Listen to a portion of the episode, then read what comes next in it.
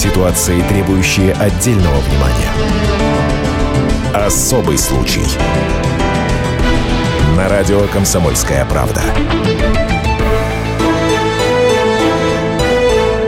20 ноября в столице Мали в гостинице террористы убили 19 человек. Очередью из автомата были расстреляны шестеро россиян, сотрудники авиакомпании «Волга-Днепр». Среди них нижегородец штурман Александр Кононенко. Тело нижегородца, погибшего во время теракта в Мали, доставят в Нижний Новгород 28 ноября, в субботу. Вспоминаются служивцы Александра Кононенко. Мы все люди э, летной профессии, понимаем, что, ну как, это наша работа. Любая работа, она опасная, но никогда не считалось, что вот такая страшная, что могут тебя где-то расстрелять взгляд. Больше половины своей жизни он был связан с небом. Закончил Кировоградское летное училище по специальности штурман. Пришел на работу в родной Нижегородский аэропорт. Летал в местной авиакомпании Нижегородские авиалинии. Все коллеги по авиаотряду в один голос отмечают, Кононенко был настоящим профессионалом своего дела, говорит его коллега Юрий Медведев. Он один из грамотных у нас был штурманов здесь в отряде. Это был вообще специалист своего дела. Вообще как человек был замечательный, веселый, товарищ был.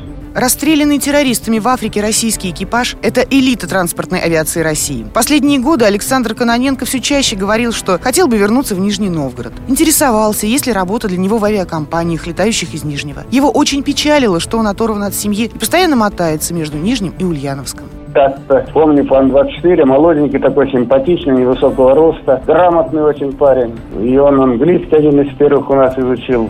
Ему 14 ноября исполнилось 50 2. Юлия Берестова, радио «Комсомольская правда», Нижний Новгород.